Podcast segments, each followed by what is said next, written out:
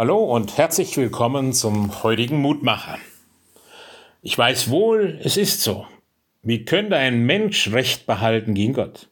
Hat er Lust, mit ihm zu streiten, so kann ihm auf tausend nicht eines antworten. Klingt ein wenig resignativ, was Hiob da seinem Freund Bildert antwortet auf die Frage, ist Gott gerecht? Und Hiob sagt eigentlich ja. Gottes Schöpfungsordnung ist eine gerechte Ordnung. Dennoch hadert er mit Gott angesichts seiner Not. Aber weiß, dass ein Streit mit Gott nicht möglich ist, zum einen, weil Gottes Macht die des Menschen bei weitem übertrifft, zum anderen, weil es keine Gott und Mensch übergeordnete Instanz gibt, denen beide unterworfen werden. Job bestreitet also nicht Gottes gute Ordnung, aber seine Gerechtigkeit ihm gegenüber. Doch, die Fragen sind da und nagen an ihm. Deswegen würde er am liebsten streiten, weil er Gottes Handeln nicht versteht. Aber Gott ist uns keine Rechenschaft schuldig. Er hat die Erde geschaffen, hat das Recht, sie nach seinen Maßstäben zu regieren.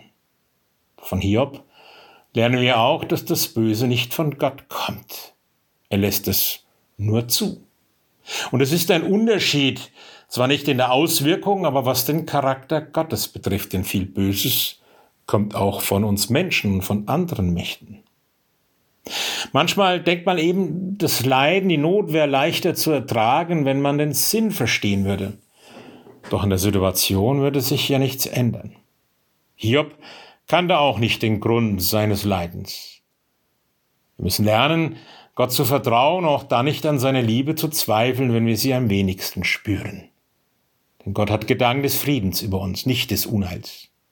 Ich kenne die Gedanken, die ich über euch denke, spricht der Herr, Gedanken des Friedens, nicht zum Unheil, um euch Zukunft und Hoffnung zu gewähren.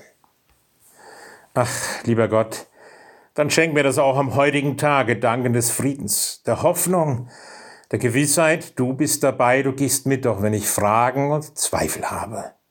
So segne mich und uns alle an diesem Tage. Das wünscht Ihnen Ihr Roland Friedrich Pfarrer.